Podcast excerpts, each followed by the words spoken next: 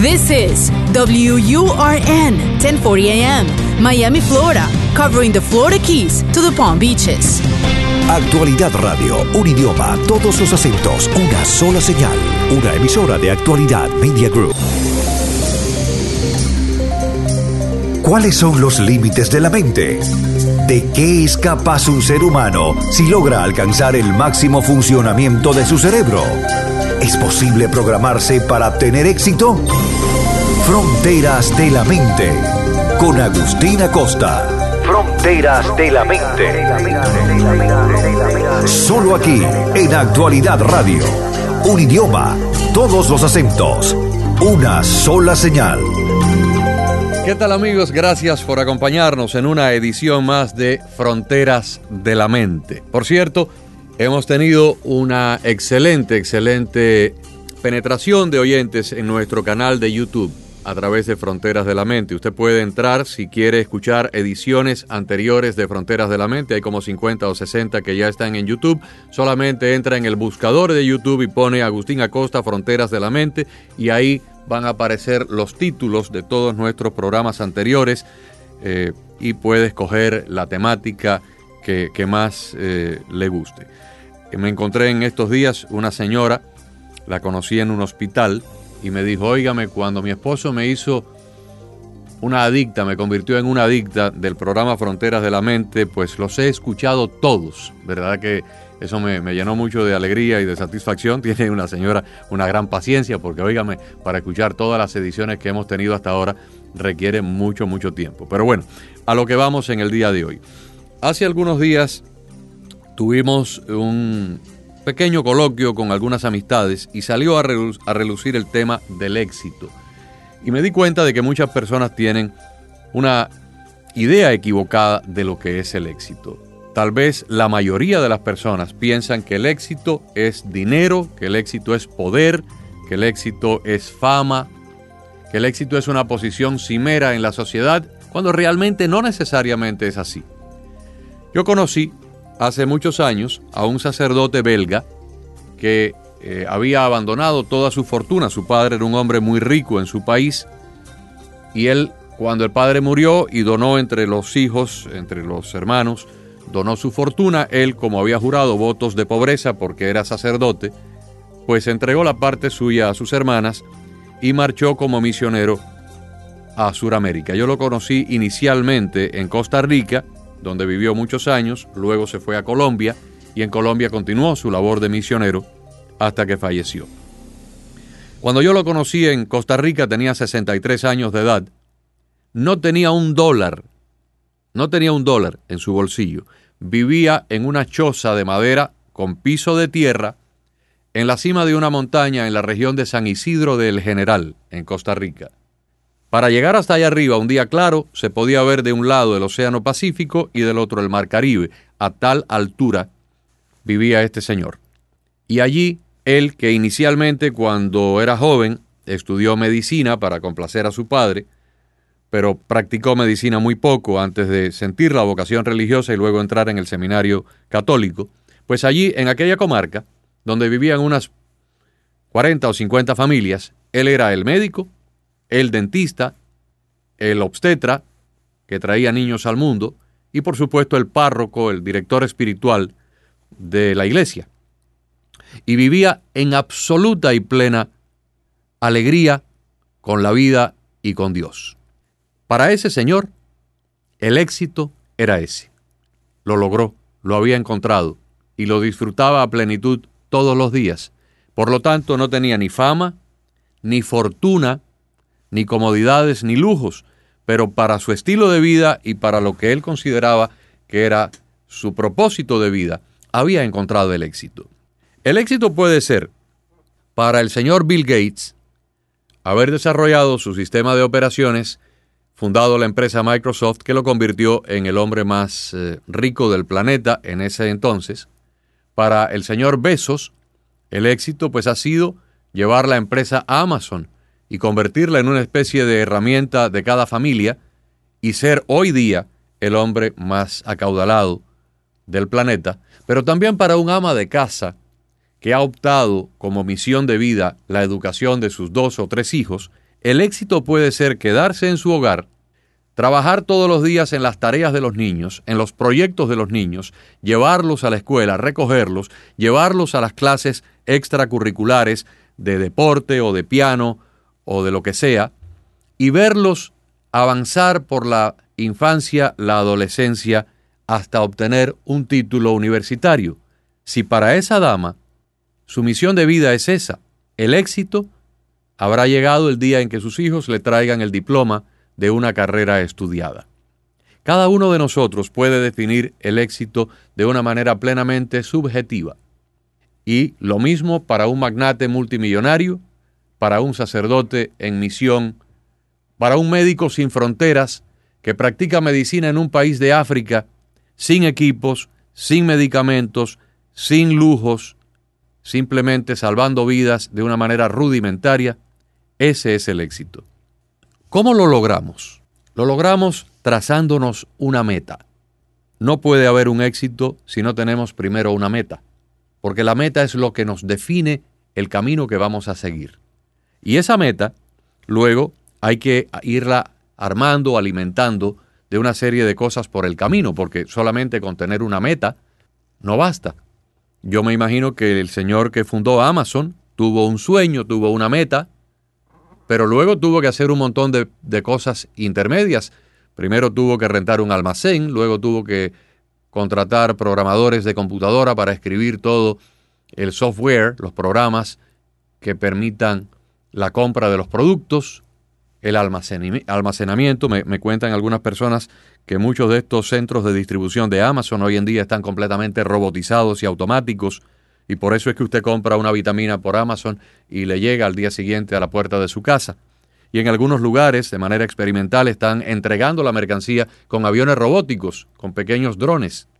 Pues todo esto ha sido el crecimiento de una empresa que se fundó ya hace mucho tiempo por la meta de un señor que luego fue alimentando de todo lo necesario para convertirla en un gran proyecto. Primero tenemos que tener un sueño, una idea, y esa idea debe ser algo grande. Nuestro sueño debe ser un sueño grande. Porque si usted se visualiza a sí mismo, por ejemplo, como un gran empresario en el sector de los textiles, de la ropa, el mismo tiempo que le va a tomar en pensar tener una tienda para vender medias o calcetines, ese mismo tiempo, ese mismo esfuerzo para abrir un local, para obtener las licencias, comprar la mercancía, hacer la publicidad, atraer los clientes, el mismo tiempo que le va a tomar vender una media en dos o tres dólares y ganarle unos centavos, le tomaría en vender un traje de hombre o un traje de mujer de varios cientos de dólares que le va a dejar una ganancia muy, muy superior.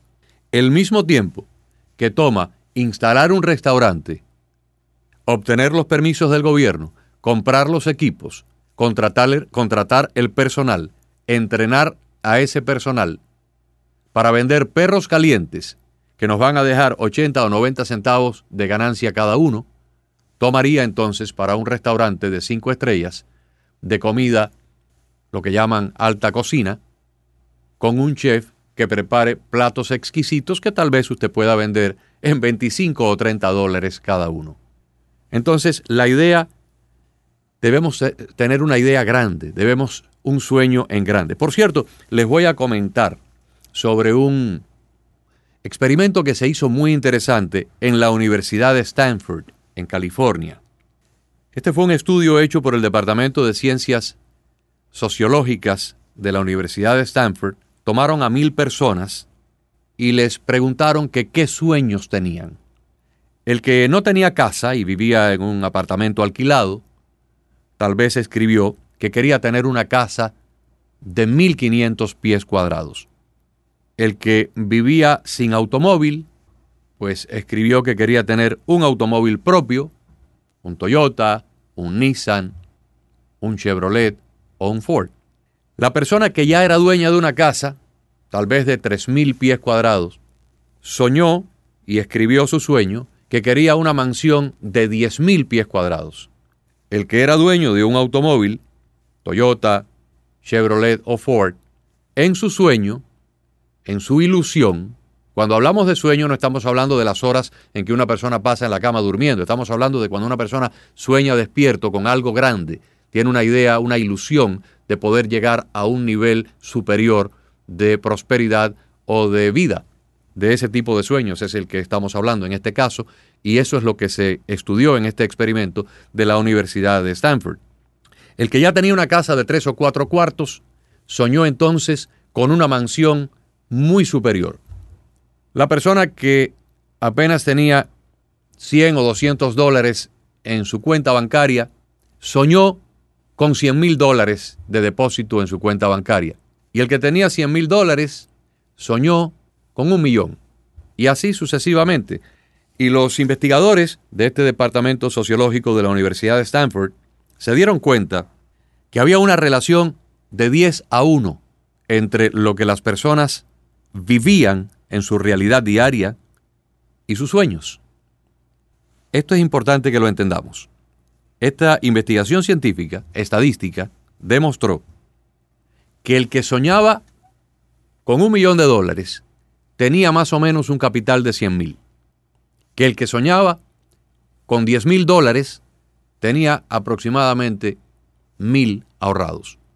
Y que había una relación de 10 a 1 entre la realidad de vida de esas personas que participaron en el estudio y, y sus sueños o sus ilusiones. Y si sabemos esto, y si este resultado científico lo podemos aplicar a nuestra vida, entonces ¿por qué vamos a soñar en pequeño? Al contrario, hay que soñar muy en grande. Hay que tener sueños grandiosos. No cuestan nada. Son gratis.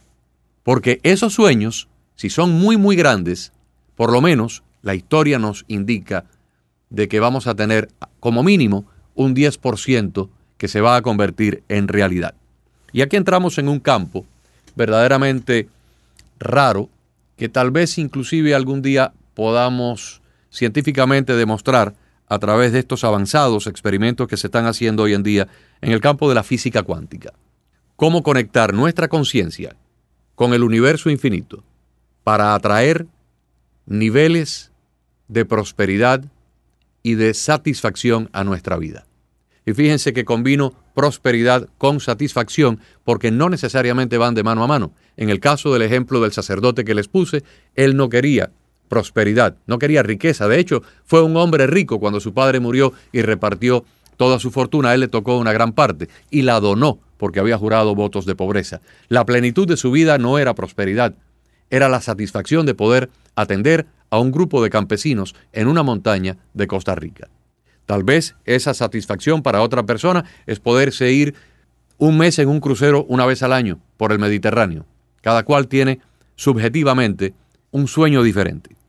Pero si hoy en día hay una amplia, amplia data que nos indica de que el poder de nuestros pensamientos nos conecta con el universo y atrae cosas a nuestra vida. Cosas que pueden ser positivas o negativas. Si eso es cierto, lo único que tenemos que hacer es soñar en grande y utilizar el poder de nuestra mente, el poder de nuestro pensamiento, para atraer la realidad que queremos que llegue a nosotros. Y aquí entramos en lo que sería la ley de atracción. La ley de atracción se convirtió en algo popular o famoso cuando salió primero el libro y luego la película del secreto. Algunos de ustedes la han visto o han leído el libro. Y esta ley de atracción lo que plantea es que el potencial de la mente es más que increíble, es casi infinito. Los líderes espirituales de la antigüedad sabían exactamente lo que el mundo empieza a comprender ahora, y es que cada persona crea su propia realidad personal. Somos eh, responsables constantes de producir nuestras propias realidades, y mucho de eso tiene que ver con la forma en que pensamos.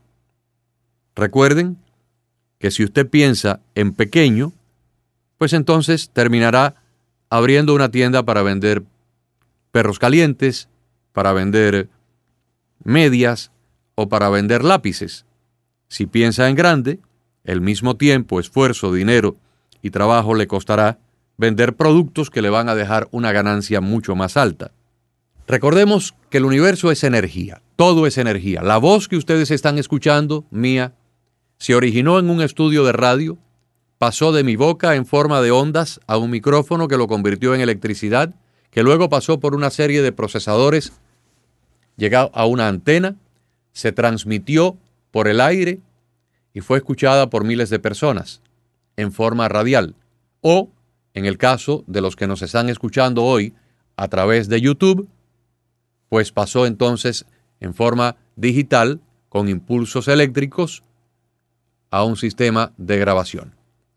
El pensamiento también es energía y se ha demostrado con estudios que se han hecho en diferentes universidades donde personas que tienen capacidades extrasensoriales superiores al resto de nosotros han podido comunicar pensamientos a distancia, lo que se llama como la telepatía.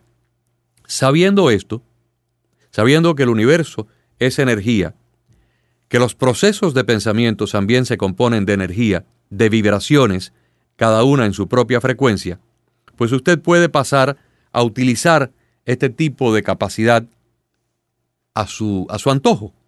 Si va a generar pensamientos de baja vibración, como envidia, odio, resentimiento, pues evidentemente va a crear un estado de atracción de pensamientos de igual vibración. Las personas negativas que todos hemos conocido no salen de ese mundo de negativismo porque generan una energía negativa a través de su propia mente y por lo tanto lo único que atraen son energías similares. Por el contrario, las personas que vemos con gran eh, alegría, que son personas que vibran siempre en un estado de júbilo, en un estado, inclusive en los momentos en que tienen dificultades, no se dejan amilanar, no critican a los demás, no culpan a los demás de sus propios problemas, son personas que tienen un estado vibratorio muy positivo y por supuesto tienden a atraer ese mismo tipo de vibraciones positivas a su alrededor. Es fundamental, amigos, que seamos conscientes de nuestros propios pensamientos. Y si usted se descubre haciendo un trabajo de introspección de que es una persona que tiene tendencias negativas a culpar a los demás, a culpar al gobierno, a culpar a los ricos, a, culpar a su jefe de los problemas suyos, tiene que cambiar por completo ese paradigma. Tiene que empezar, empezar a pensar que las cosas que le están ocurriendo no ocurren por virtud de los demás, sino simplemente usted es el propiciador de cada una de ellas. Y que tan pronto usted aprenda y ponga en práctica ese nuevo cambio de manera de pensar, su realidad de vida va a cambiar. La ciencia detrás de la ley de la atracción tiene cada vez más atención en los últimos años, por supuesto, en, el mundo occidental.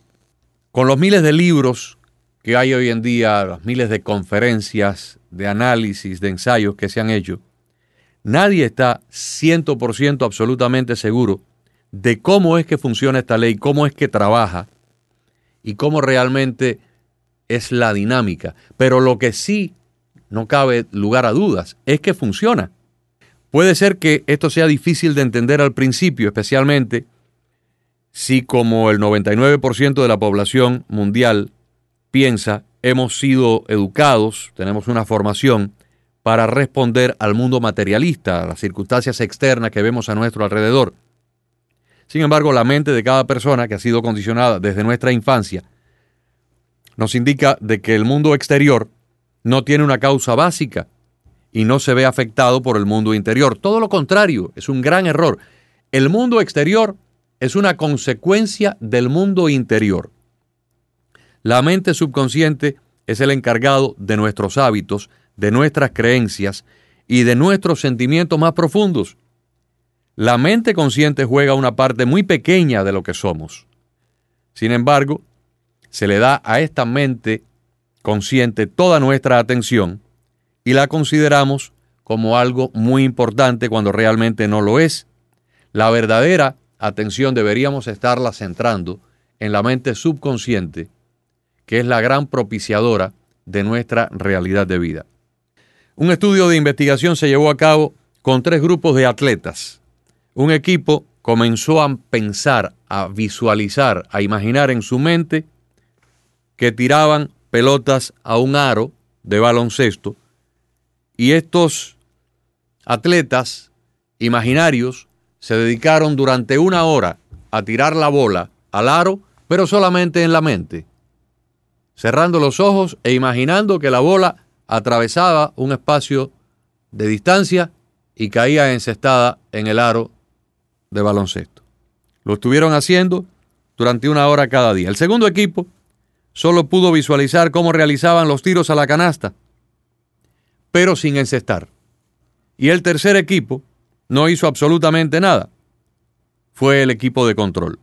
Los resultados demostraron que el equipo que realizó la visualización encestando la canasta, cuando tomaron la bola de verdad, de verdad, y fueron a una cancha de verdad, tenían una mayor puntería. El equipo que tiró la pelota a la canasta, pero no la encestó durante esa hora de práctica, igualmente cuando llegaron a la cancha de verdad, unos encestaron, otros no, pero quedaron con un nivel inferior de acierto en comparación al primer equipo. Y el tercero, que fue el equipo de control que no hizo nada, pues por supuesto no pudo encestar ninguna bola. Por cierto, como premisa, se tomaron personas que no tenían ninguna experiencia atlética en el deporte del baloncesto.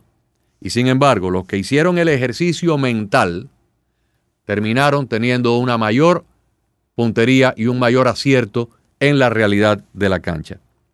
¿Cómo se explica esto? Realmente no tiene una explicación que pudiéramos encontrar desde el punto de vista práctico, pero sí tiene un gran cuestionamiento de cómo funciona la dinámica de la interconexión entre nuestra conciencia y la realidad. Las técnicas de visualización creativa nos ayudan a eliminar pensamientos destructivos, pensamientos negativos, y son tan eficaces que pueden desarrollar una vida sin límites de abundancia, de prosperidad o de plenitud porque volvemos de nuevo que no necesariamente una vida de éxito es una vida de una gran cuenta bancaria. Si usted es consciente de que su mente puede concentrarse en una sola tarea única en un momento dado, sin embargo, su mente subconsciente puede ocupar múltiples tareas a la vez. Nuestra mente consciente, esta mente con la que yo estoy haciendo este programa, solamente puede estar pensando en lo que yo estoy haciendo ahora. Yo no puedo estar hablándoles a ustedes y pensando en este programa y al mismo tiempo pensando en balancear mi cuenta bancaria. Es imposible. O en balancear mi cuenta bancaria y al mismo tiempo pensar en cómo escribir una poesía. Es imposible hacerlo en paralelo. Pero mi mente subconsciente se ha demostrado científicamente que puede operar en diferentes niveles al mismo tiempo. Esto nos ayuda a entender tal vez cómo esa mente consciente, muchas personas la han dominado y la han convertido en grandes imanes para atraer grandes cosas a su vida. Hay un aspecto que también es importante, porque no todo en la vida se logra con el pensamiento. Hay un refrán que dice a, Dios orando y con el mazo dando. En este caso, no podemos pedirle al universo que nos deje caer en paracaídas todas las cosas que queremos. Podemos empezar con el sueño en grande, podemos empezar a utilizar nuestra mente y nuestros pensamientos para atraer mediante la ley de atracción las cosas que queremos a nuestra vida, pero evidentemente va a haber una serie de pasos que tenemos que dar de manera tangible. Nos vamos a tener que doblar por la cintura, trabajar para poder alcanzar esas metas. O sea, si usted quiere tener un restaurante de comida rápida o de comida de alta culinaria, evidentemente va a tener que sudar y salir a buscar un local, contratar empleados, comprar ah, los equipos, los utensilios, las cosas, el fogón y todo lo que va, y luego contratar un chef, o si el chef es usted, pues eh, va a tener que pasar unos cuantos días sudando la gota gorda dentro de la cocina antes de ver los primeros dólares de ganancia, ¿no? Esta es la parte ya tangible del proyecto. Pero una cosa que quisiera enfatizar mucho antes de terminar el programa es la superación personal. La mayoría de las personas que han triunfado en la vida en cualquier ámbito, son personas que se han dedicado en un momento dado a superarse personalmente. Y hoy en día, con la llegada de la Internet, habiendo tantas academias y tantos cursos y tantas conferencias, muchísimas de ellas gratis, la superación personal está al alcance de nuestra mano. Si usted está interesado en prosperar, si usted está interesado en salir de ese estancamiento de vida, el cielo es el límite. si hoy está ganando 8 dólares la hora, no se proponga en ganar 200 dólares la hora para el año que viene. Es irrealizable. Pero sí se puede proponer saltar de 8 dólares la hora a 16 o a 15 o a 18 dólares la hora. ¿Cómo? Superándose en el campo donde usted se desenvuelve, aprendiendo técnicas nuevas, pasando un curso de capacitación. Y cuando llegue a tener 12 o 15 dólares la hora, no se quede ahí. Entonces sueñe en llegar a 25 dólares la hora. E imagine que ese proceso es como una escalera. Nadie pasa del peldaño número uno al peldaño número 15 de un salto, sino que hay que ir saltando de peldaño en peldaño. A veces hay quienes pueden saltar de dos o tres, pero normalmente hay que ir de uno en uno. Yo tengo un familiar que trabajó en Miami cuando llegó a 9 dólares la hora y no se quedó estancado, se fue para Orlando y hoy en día gana cerca de 20 o 22 dólares la hora. Y si se queda ahí, pues se quedará toda su vida ahí y será feliz ahí, pero también puede salir de ese límite y seguir escalando, porque realmente en este gran país de oportunidades el cielo solamente es el techo. Vuelvo a enfatizar la necesidad y la importancia de la superación personal. Si necesita matricularse en un curso, hágalo. Si necesita aprender algo nuevo, hágalo. Aprender un idioma, leer un libro, buscar a través de la Internet conferencias como esta y como otras que tal vez lo ayuden de alguna manera a canalizar ese proyecto, ese sueño, esa ilusión, esa meta, ese plan que tiene para ir alcanzando poco a poco lo que usted se ha propuesto para su vida. Espero que el programa de alguna manera pues los haya ayudado, algunos tal vez encuentren en él eh, cosas que les sean provechosas y los demás pues habrán pasado media hora interesante eh, y podrán tal vez recomendar a sus amigos que nos sintonicen bien por la radio, por la 1040M o a través de YouTube para que puedan escuchar este y otros programas de Fronteras de la Mente. Muchísimas gracias. Fronteras de la Mente con Agustín Acosta. Fronteras de la Mente.